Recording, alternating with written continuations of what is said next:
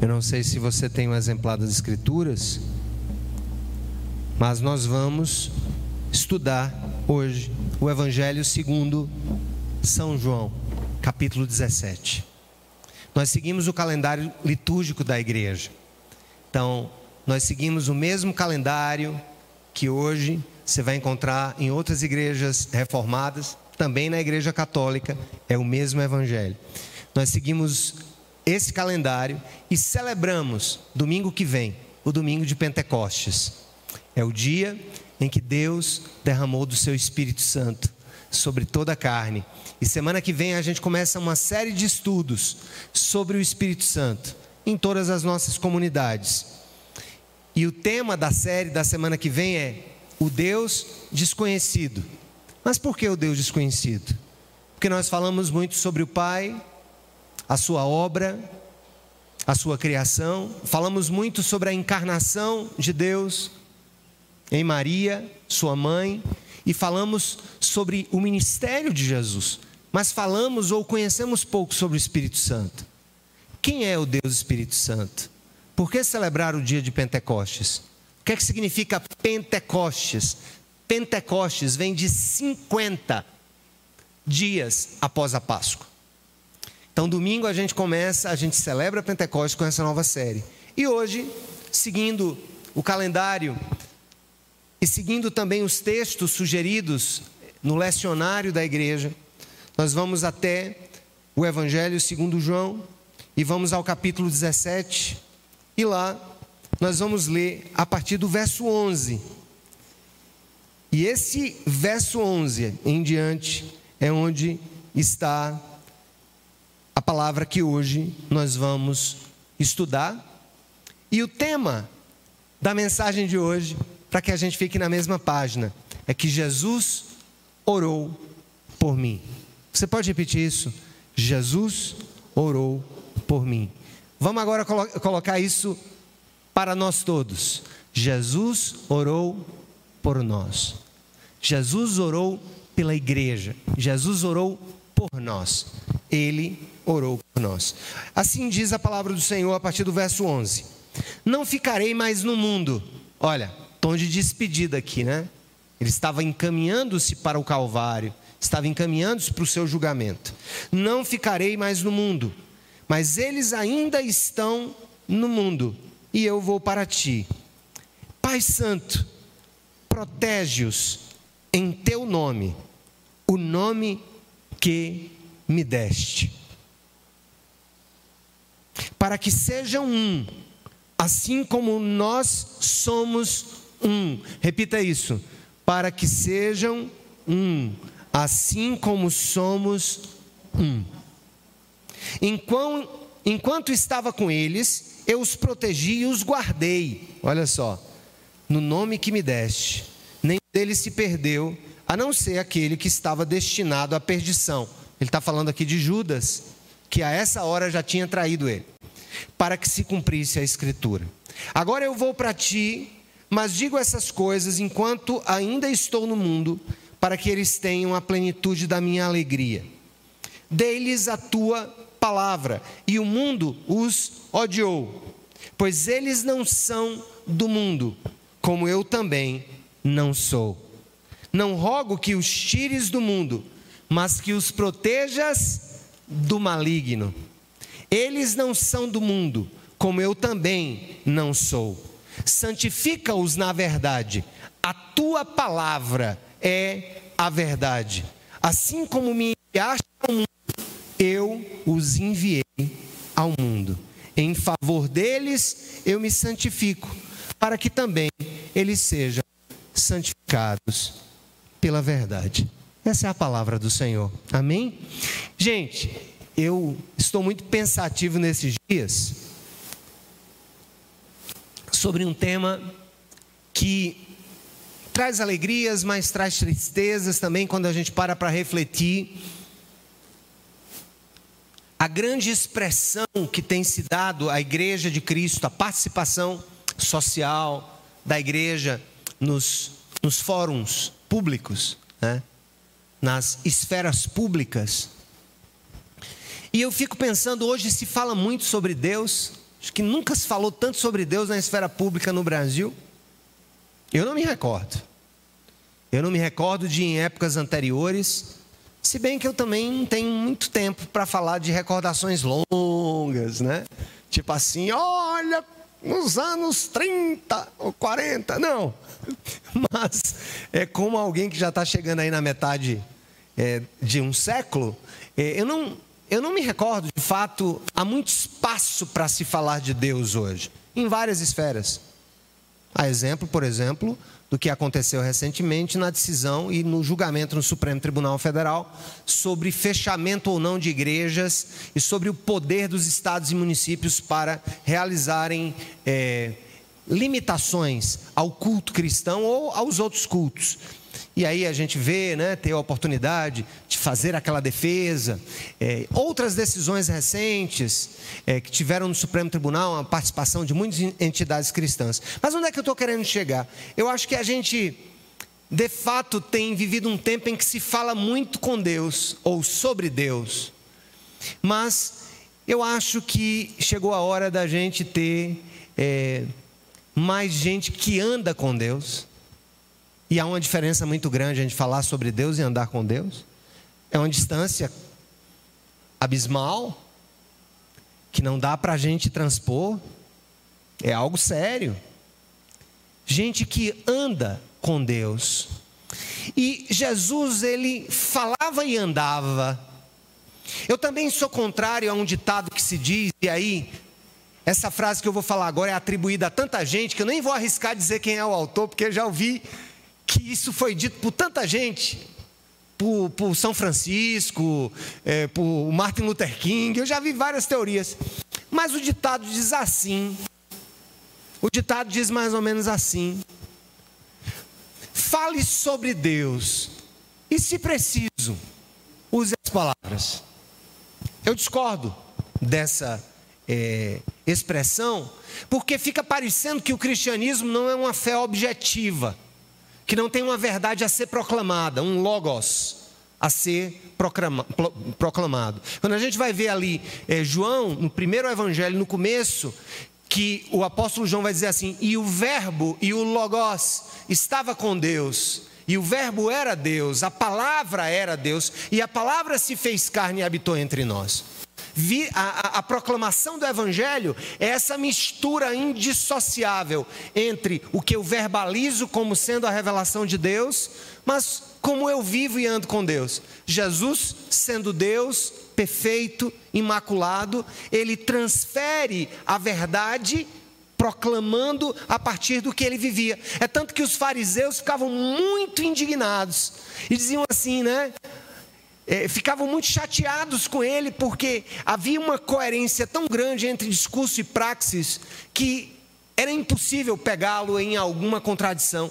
E aí está escrito em um dos evangelhos, e ele falava com autoridade e não como os fariseus e mestres da lei. Ou seja, o que ele falava estava ali carimbado, certificado em quem ele era como pessoa. E uma das coisas mais lindas que eu penso e vejo sobre Jesus é a sua vida de oração.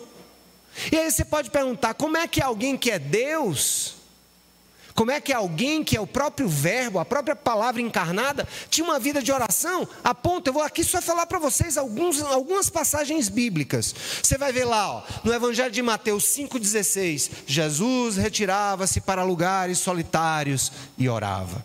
Mateus 6,12: num daqueles dias, Jesus saiu para o monte a fim de orar e passou a noite orando a Deus.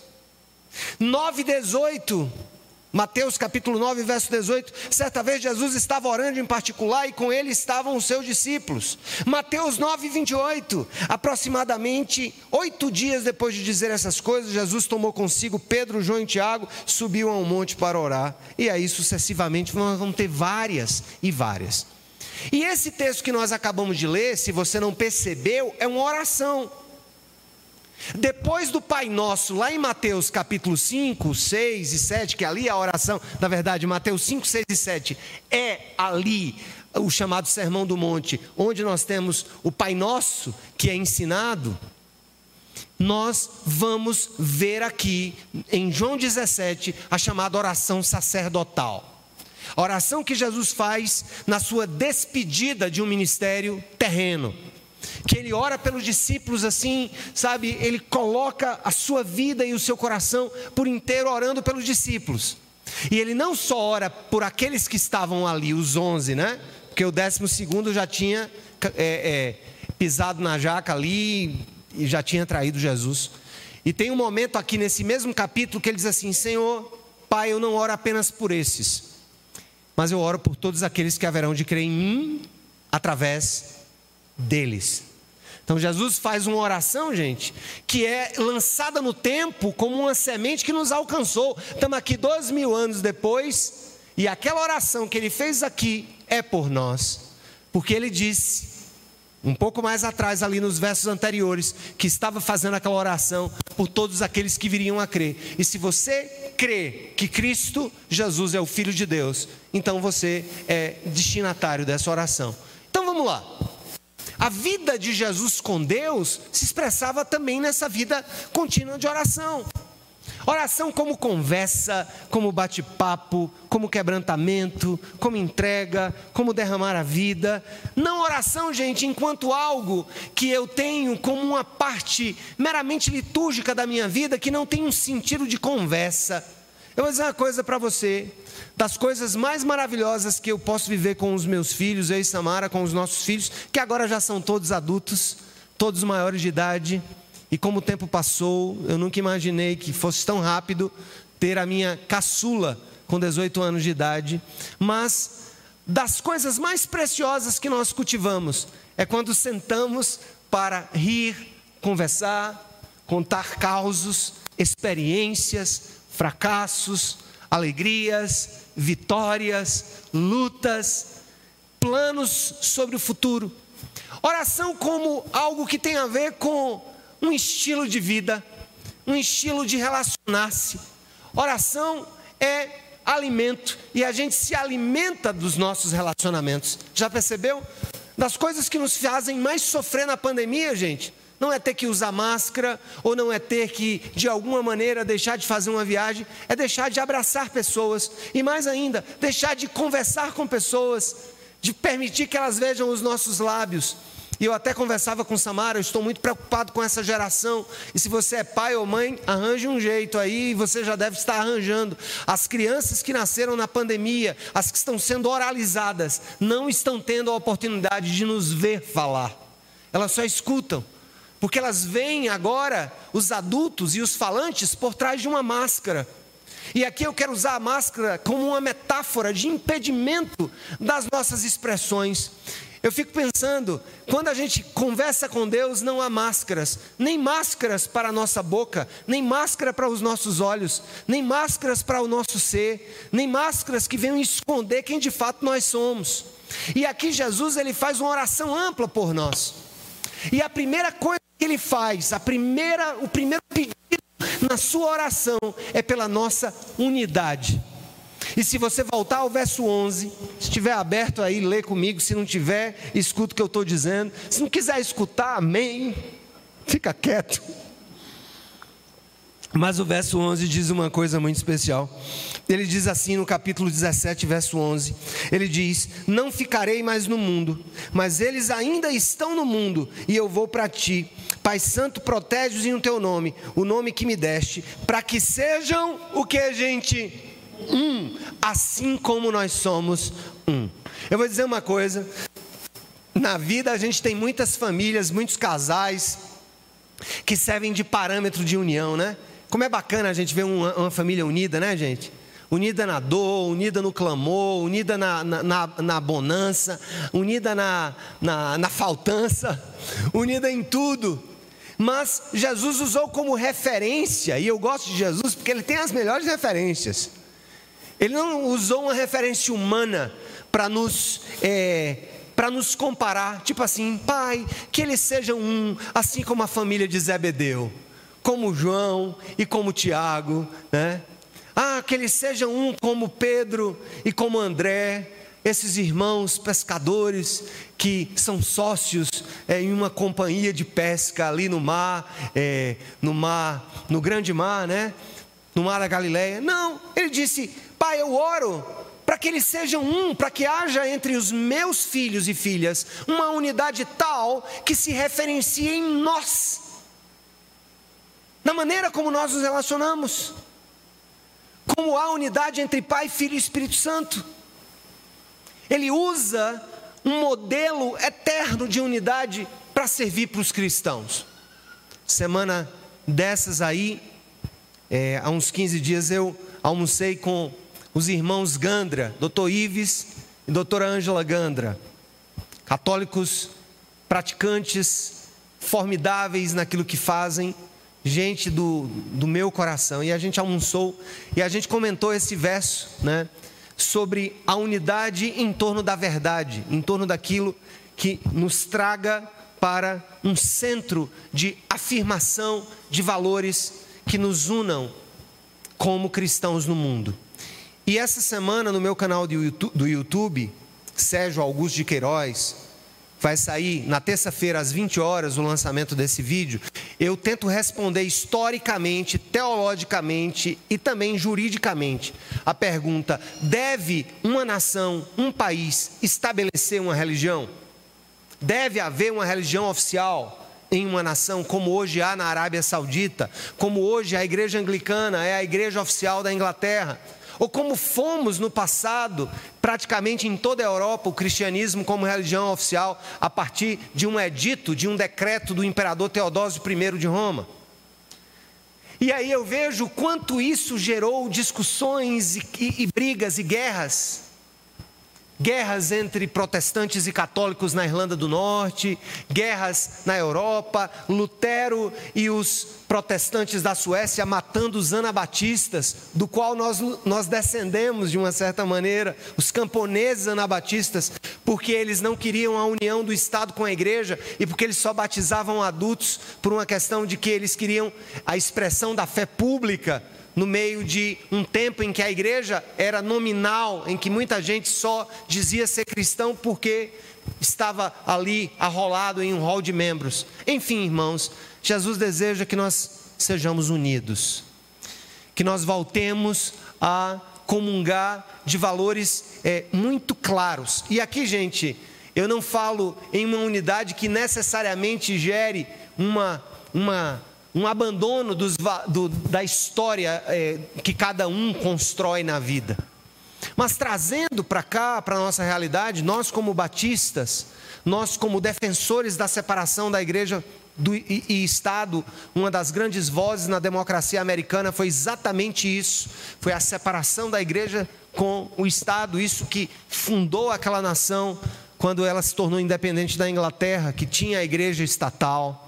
E nós estamos aqui, gente, para celebrar essa unidade. Jesus orou por nós, ele orou para que sejamos um.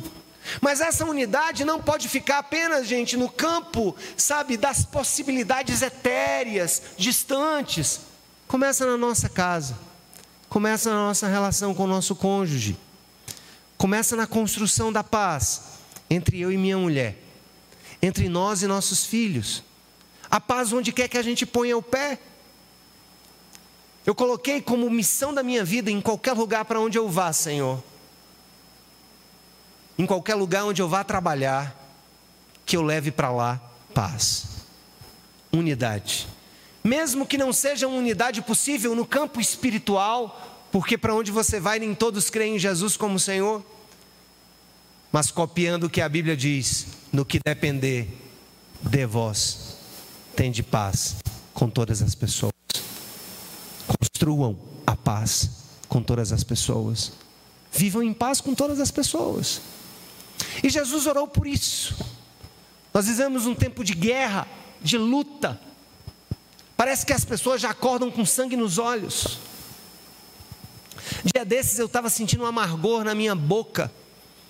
E depois eu fui analisar a minha semana fruto exatamente de uma semana pesada, em que a gente se envolve com todas essas questões que assolam o nosso país e não conseguimos construir a paz. Temos aqui, por exemplo, é, hoje conosco nos visitando, mas que é, é membro da Cidade Viva onde ele vai, né? doutor Arnaldo, que é um dos secretários do Ministério da Saúde, que cuida exatamente das questões relacionadas à vacina. E a gente fica olhando assim, gente, vivemos um tempo em que a verdade não mais importa, em que as narrativas vão sendo construídas de um lado e de outro, tá, gente? Aqui eu quero falar sobre os tempos tóxicos no qual nós fomos inseridos. Famílias que se separam por causa de política, amigos que se separam por causa de, de ideias, ideologias. E Jesus orou por nós e ele disse assim: ó, só repetindo, Pai, que eles sejam um, assim como nós somos um. Não tem modelo outro. Não é o modelo da família A, B, C ou D. Não é o modelo da igreja A, B, C ou D. É o modelo trinitário. É o modelo da comunidade trinitária, do Deus Trino, Pai, Filho e Espírito Santo. Ele quer que sejamos unidos como eles são unidos, diferentes. Cada um é Deus, mas ambos, mas todos formam a unidade da divindade. E Ele quer que sejamos assim, guardadas as nossas diferenças. Então Deus quer falar para o seu coração hoje: chega de confusão na sua casa, chega de confusão no seu seja de confusão, chega de confusão com o seu vizinho, chega de briga. Pai, que eles sejam um assim como nós somos um. E a segunda coisa que Jesus ora por nós, além da unidade, está aqui no verso que nós já lemos, mas está em dois versos. Lê comigo o 11 novamente. Não ficarei no mundo, mas eles ainda estão no mundo, e eu vou para quem, gente? Eu vou para quem, gente? Para ti. Pai Santo, protege-os em teu nome o nome que me deste. E aí, nós vamos lá na frente, no verso 15, depois que ele pede para proteger, o que é que ele diz no verso 15? Alguém pode ler comigo?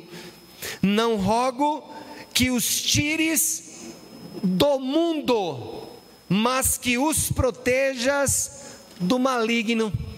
Está lembrado da oração do Pai Nosso?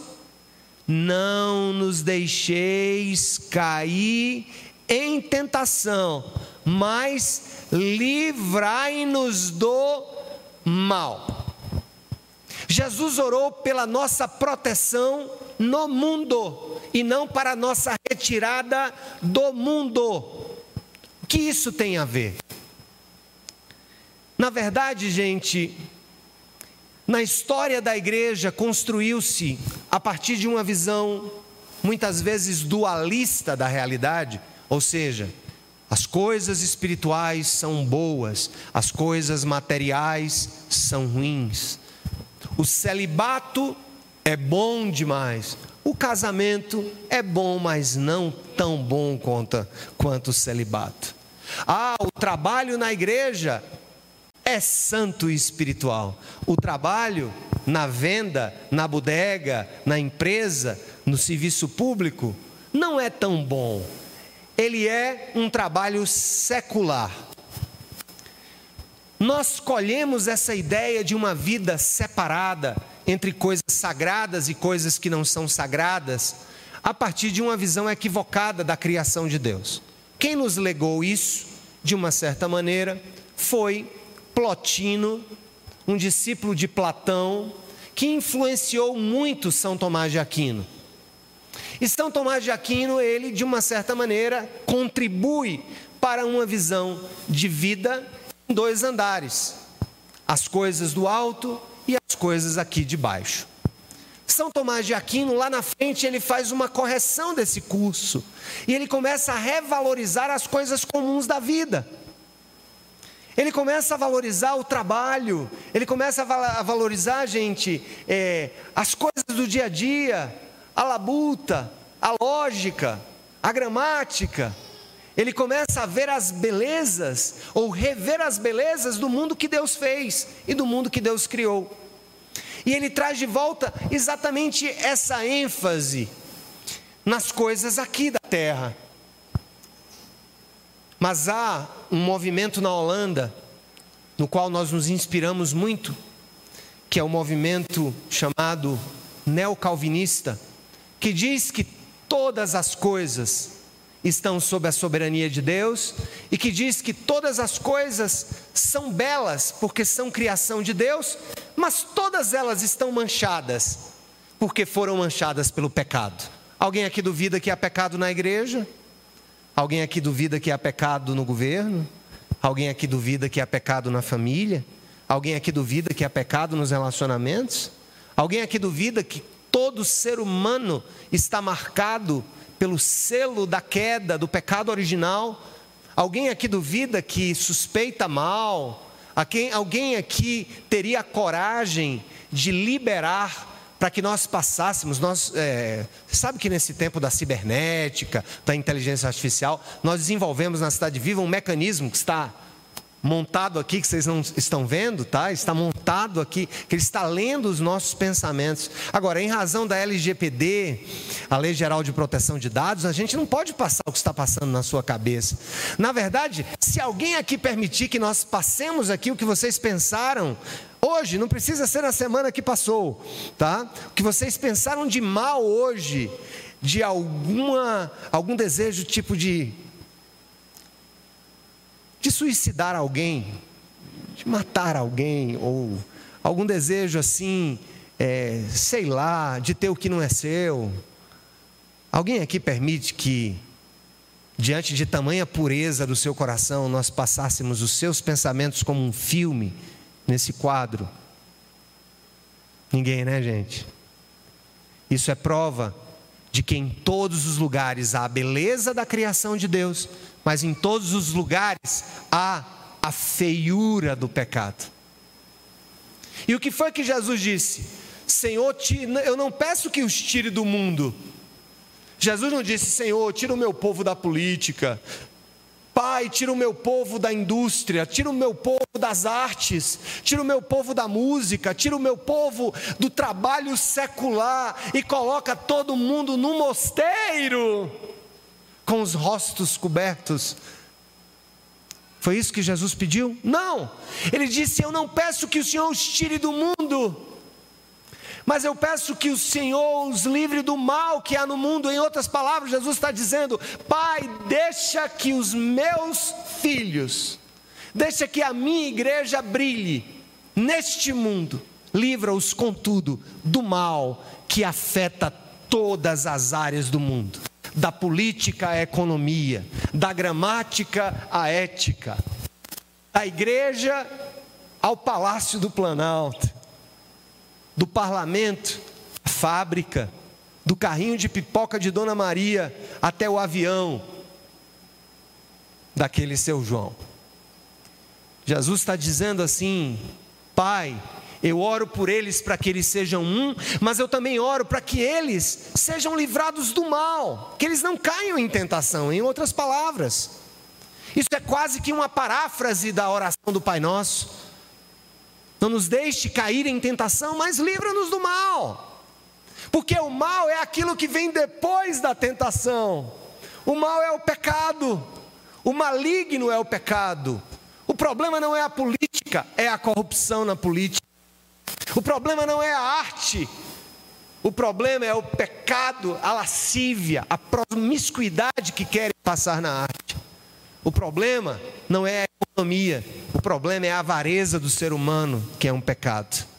O problema, gente, não é a igreja, o problema é o pecado que os cristãos cometem, não só hoje, mas em toda a história dessa instituição celestial chamada Igreja do nosso Senhor Jesus Cristo. Então vocês estão observando como é profunda essa oração que ele está fazendo? A primeira coisa que ele pede, repita comigo: unidade. Segundo pedido que ele faz, proteção. De que, gente? Do pecado. Protege-os do pecado. Não deixa que eles pequem porque assim eles vão estar no mundo e eles vão brilhar a minha luz. onde quer que eles estejam, em qualquer esfera de poder e de autoridade que eles estejam envolvidos. Terceiro, a terceira oração que Jesus faz está aqui, e aí a gente está caminhando fim, viu gente? Você vai comer pizza cedo hoje. Vamos para o verso 16. Eles não são do mundo. Mas em que sentido nós não somos do mundo? Nós não somos do sistema pecaminoso que rege o mundo, porque somos igreja de Jesus. Ele não está dizendo que nós não somos do mundo material, da realidade material, como se a materialidade fosse o problema, como se a vida, o corpo fosse o problema, e como se a alma fosse a solução, como se o espírito fosse a solução. Não, tudo que Deus criou, criou para ser santo, corpo, alma e espírito, mas tudo foi contaminado pelo pecado. E Jesus disse que nós não somos o sistema que rege esse mundo. O mundo é um sistema iníquo que gere as relações humanas, que coisifica as pessoas, que destrói valores, que mata os profetas. Isso é o mundo. Mas ele vai no 17 e diz assim, ó: Acompanha comigo. Bora, povo! Estão acordados?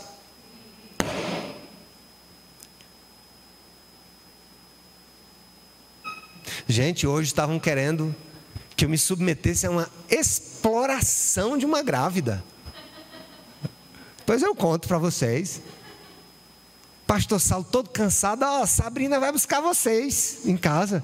Digo, não, não vou me submeter a explorar uma grávida, não. E aí, gente, é uma piada interna. Depois a gente fala com a avó daquela pessoa lá para resolver o problema. então, ele diz aqui no verso 17: santifica-os na verdade. A tua palavra é a verdade. Santificar na verdade. Foi a terceira coisa que ele pediu ao Pai. Ele disse: Pai, que eles sejam um. Pai, que eles estejam protegidos do maligno, do sistema corrompido que rege o mundo. Pai, que eles sejam santificados na verdade. Gente, Jesus aqui ele estabelece uma coisa que para mim é como uma equação matemática: não há santidade diante de Deus sem a verdade revelada por Deus. Mas isso é muito mais do que transferir para pessoas um conjunto de normas.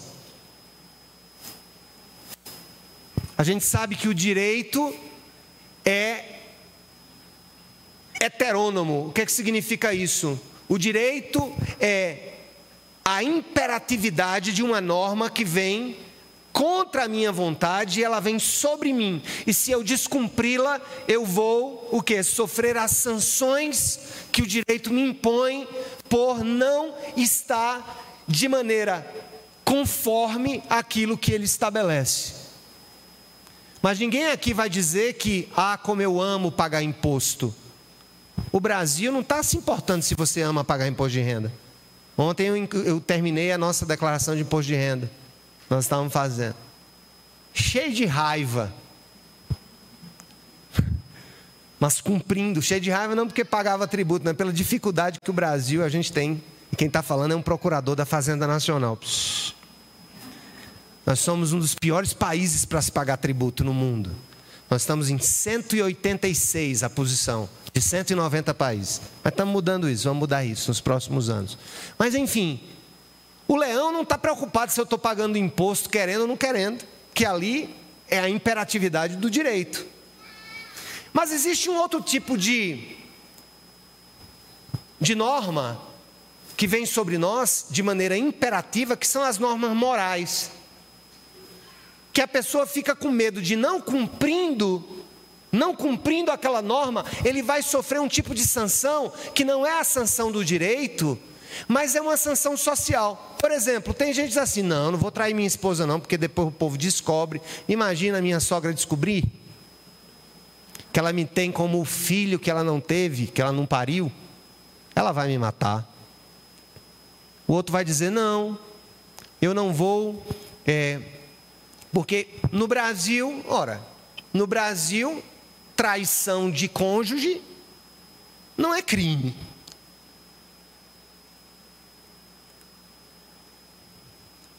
Você só não pode casar com outra pessoa em outro cartório e cometer bigamia. Nem sei se existe ainda esse crime no novo código. Mas há coisas das nossas relações morais, como por exemplo, da esmola. Alguém vai dizer: Eita, eu estou do lado de uma pessoa que é bem caridosa. Chega uma pessoa na porta do meu carro, moço, me dê um dinheirinho. Aí o cabo diz assim: Rapaz, se você não der, o que é que essa pessoa que está do meu lado vai pensar? Então ela é constrangida, ela é moralmente coagida a dar, porque ela, ela se preocupa com o quê? Com o julgamento e com a sanção social que pode advir daquela pessoa que está do lado dela. Então o que é que a igreja tem se transformado? Para muitas pessoas. Um lugar em que eu recebo um conjunto de normas morais e que eu as cumpro por medo das sanções do grupo. Samara estava dizendo para mim, tava, a gente estava conversando, sobre violência contra a mulher. E ela disse: Sérgio, nos, nos anais é, da ouvidoria é, de direitos humanos, há uma denominação X, eu não vou, não vou falar aqui, porque não, não é esse o meu objetivo, é, é crucificar ninguém, mas há uma denominação X no país que detém os maiores casos de abuso das mulheres, de violência contra a mulher. Eu digo, mas olha, coincidentemente, essa denominação, Samara, é uma das mais legalistas que nós temos no Brasil. Então, qual é a razão de tudo isso? É porque as pessoas, elas vestem uma capa, uma casca de religiosidade, elas se sustentam ali, né, para não serem socialmente sancionadas por um olhar, por uma disciplina da igreja, ou por não poder mais tocar no louvor, e aí nós começamos a criar um ciclo horrível, que eu chamaria de hipocrisia generalizada gospel. Conhece essa doença? Hipocrisia generalizada gospel. E quando Jesus diz, Pai, eu peço que o Senhor o santifique. O que é a santificação?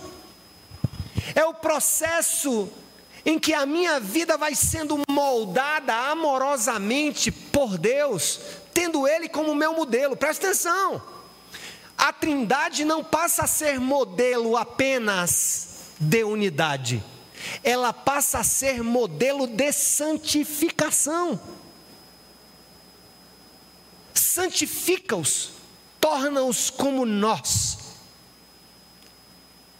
na pureza, no trato, na fala, na vida. Olha como isso é muito mais amplo. É quando aquilo que é de fora para dentro, que nos impõe um medo, ou sendo direito, ou uma norma moral que me é imposta, que eu cumpro para não ser publicamente execrado. Nós estamos falando de algo agora que flui de dentro para fora. Está lembrado aquela, aquela conversa que Jesus teve com uma mulher samaritana? Uma mulher com gra graves problemas adulterinos, né? problemas de adultério. Ela já tinha casado não sei quantas vezes, já estava com um cara que não era marido dela. E Jesus disse assim para ela: Olha, se você soubesse quem está falando com você, e se você soubesse o que pode me pedir, eu lhe daria, eu lhe daria a água da vida. E ela disse: Mas como, Senhor? O Senhor vai me dar a água da vida? A água que o Senhor tem para nos dar é melhor do que essa água que a gente bebe desde a época que o nosso pai Jacó escavou esse poço. Ele disse: Quem beber da água desse poço voltará a ter sede. Mas aquele que beber da água que eu tenho para dar, jamais terá sede, porque de dentro de si, de dentro de si, fluirão rios de águas vivas. Louvado seja o nome do Senhor. É essa, esse tipo de moldagem da vida e do caráter que Jesus está fazendo, está dizendo, é o que vem de dentro, pela presença do Espírito Santo. E aqui, gente, eu li uma coisa bacana. Nós temos, na Cidade Viva, nós temos um grupo de teólogos que cada um se encarrega semanalmente a construir os pontos principais do Evangelho, do sermão, da homilia. Para que a gente possa unificar não apenas o texto bíblico, mas a abordagem. E aí eu tenho certeza que o que eu estou pregando agora está sendo pregado lá em Sapé, lá em João Pessoa, lá em Campina Grande, E aí a gente vai passando uma linha de formação espiritual para todos. Mas eu li no esboço é que me foi é, encaminhado uma palavra que diz mais ou menos assim, ela não é minha, mas eu vou ler aqui, tá, gente? A gente precisa ser honesto, né? Não é uma palavra minha, mas eu internalizei essa palavra. Deus não espera que os seus discípulos santifiquem a si mesmos. Por quê? Porque isso é adequação moral ou adequação jurídica. Eu me adequo a uma norma. Ah, eu vou cumprir o direito. Então, eu sou santificado em termos jurídicos, porque eu cumpro o direito. Se é por medo, por consciência, o que quer que seja. Então, Deus não espera que os seus discípulos se santifiquem a si mesmos. Jesus rogou ao Pai pela santificação deles. Algo que eles precisam tanto para a sua própria vida, quanto para o serviço deles no mundo. A santificação é obra de Deus, porque Ele é esse Pai Santo a quem Jesus ora.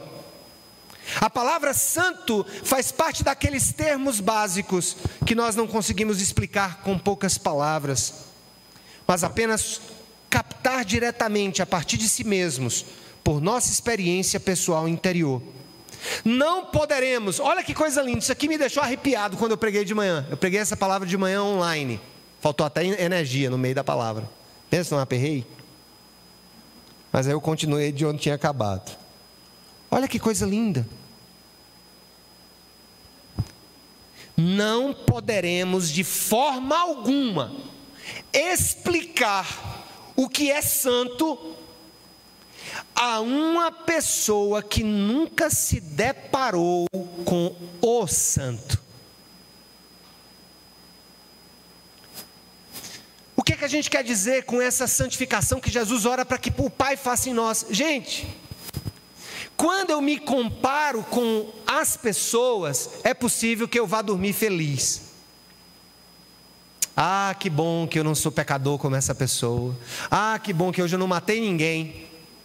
Ah, que bom que eu não roubei ninguém hoje. Ah, que bom que eu sou um cidadão de bem. Já, a gente tem ouvido essa palavra muito, né? Cidadão de bem. Eu não estou dizendo que não haja valor nas comparações sociais entre alguém que cumpre as leis e alguém que não cumpre. Há valor. Quando a gente se compara com o nosso semelhante, com o manico do parque, ou com alguém que está sendo julgado, ou com alguém que a gente chama de vagabundo, é fácil se safar. Mas a santificação, como um processo que começa em Deus, ela não pode ser explicada até o momento em que você diante da santidade absoluta de Deus, não se sinta constrangido diante dele. Senhor, tu és tão belo, tão santo, tão maravilhoso, tão perfeito, que eu me sinto um bicho diante de quem tu és. Meu problema com a igreja agora não é valorizar as diferenças sociais entre um bom cumpridor do direito e um mau cumpridor. Eu não tenho problema com isso. O problema é que a igreja está tomando como parâmetro de cidadão de bem um quadro comparativo com o outro que está do outro lado da realidade. A igreja precisa ter Jesus como parâmetro de santidade.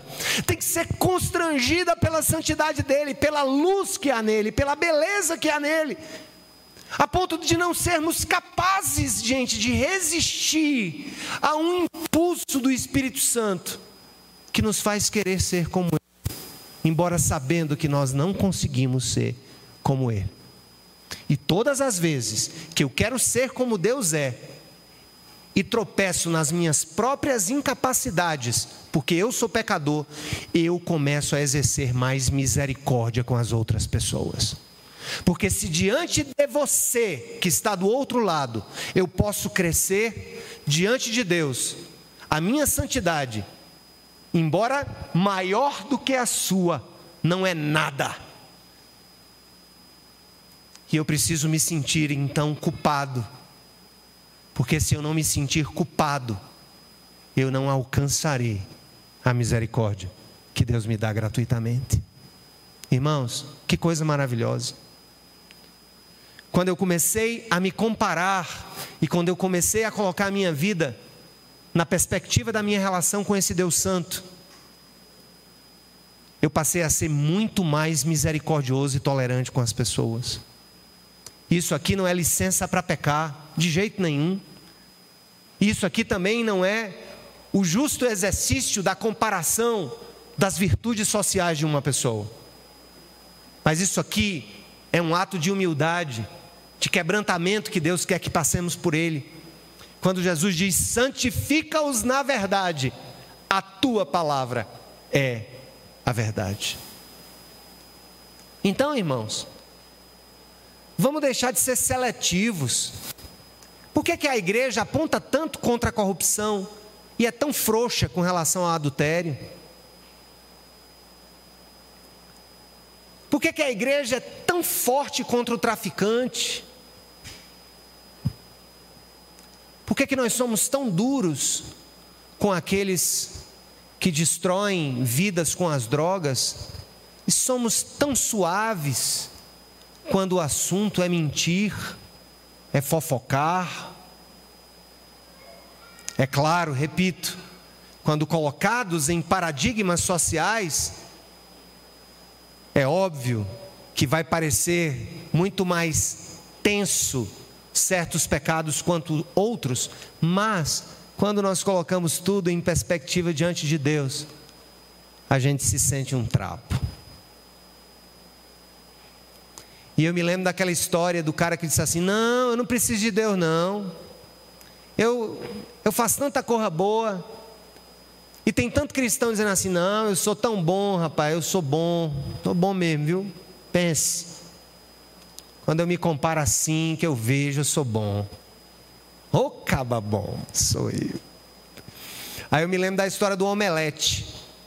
O omelete ele reflete muito essa coisa do quanto Deus ele é afetado pelo nosso pecado, ainda que a gente se sinta tão bem quando comparados com outras pessoas. Olha só. Imagina que você convida aí a gente, né? Imagina que hoje aqui que Senhor, vou, vou convidar todo mundo para comer uma omelete lá em casa. Lá tem duas caixas de ovos. Estou lá com 48 ovos.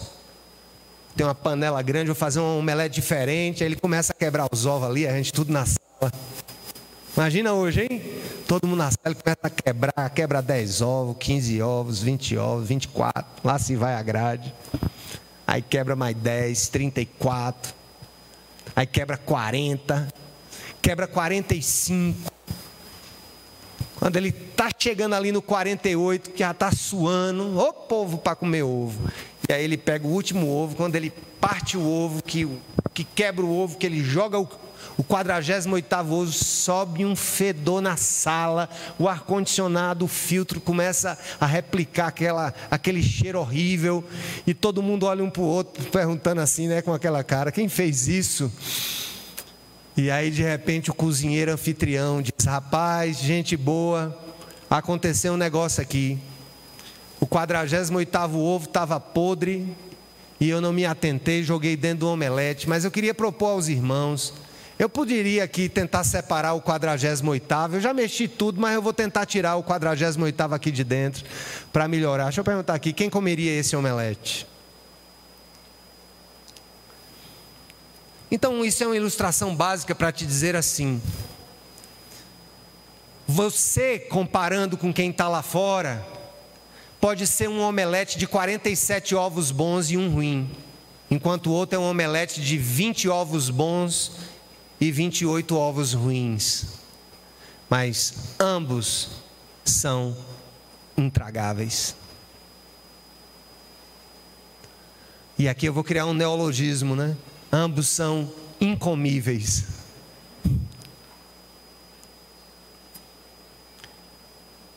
É exatamente para que a gente sempre lembre que a santidade começa em Deus e termina no Senhor. Ele é o modelo, ele nos molda. Se você sair daqui com um senso de inadequação diante da santidade de Deus, já caminhou muitos degraus no degrau da santificação. Se você se entender inadequado diante dessa perfeita beleza que é o Senhor, já começamos bem a palavra de hoje.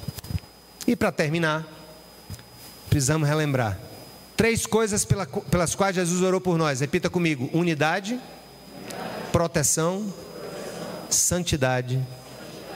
E finalmente, leia o último texto. Eu não vou me deter aqui, que a pizza está esfriando, mas diz assim: Verso 18, leiam comigo o verso 18. Assim como me enviaste ao mundo, eu os enviei ao mundo. Enviar, você sabe o que é a palavra apóstolos? Na verdade, apóstolos no grego é mensageiro, enviado. Não acreditamos que haja apóstolos hoje, mas respeitamos igrejas que têm apóstolos, mas não cremos que haja apóstolos no sentido do ofício que Deus deu àqueles primeiros na revelação da Sua palavra. Mas acreditamos que há missionários ou gente que Deus envia com tarefas de construir e de participar da edificação da igreja dele. Pastor Saulo e Sabrina são, nesse sentido literal, enviados, apóstolos, no sentido que vieram como mensageiros e estão aqui plantando a igreja, mas nós também. Eu sou pastor desde 2002. 2, 12, quase 20 anos. Ano que vem vai fazer 20 anos. Não é isso? É mais que isso? É, é isso. Mas eu sempre tive algo, na verdade, eu nunca deixei o, o, o trabalho em outras áreas da vida. Por questões de conjuntura mesmo e questões específicas daquele tempo que eu fui ordenado e que eu já trabalhava como procurador, mas é, eu sempre tive uma consciência.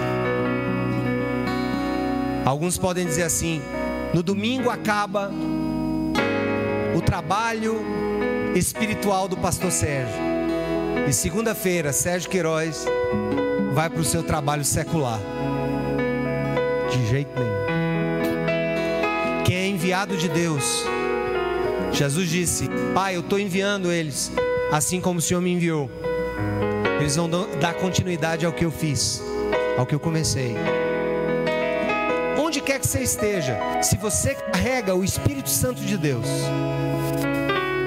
se você é um cristão, uma cristã, que passou pela experiência da morte para a velha vida e pelo novo nascimento que o Espírito Santo te faz produz em você, você jamais será alguém que não está enviado ao lugar onde você está.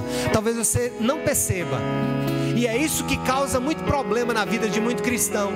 Ele tira a capa do domingo, ele tira a máscara espiritual do domingo e na segunda-feira ele vai viver como se nada tivesse sentido a não ser o seu ganha-pão, o seu trabalho, preencher suas planilhas, liderar suas equipes, passar os seus e-mails. Não. Jesus orou pela nossa missão. Ele orou pela nossa unidade, pela nossa proteção, pela nossa santidade, pela nossa missão. Na verdade, essa quarta, a missão, só é possível porque Ele nos une, porque Ele nos santifica e porque Ele nos protege. Porque senão, nós seríamos lançados a uma jaula com leões sem a proteção do nosso Deus.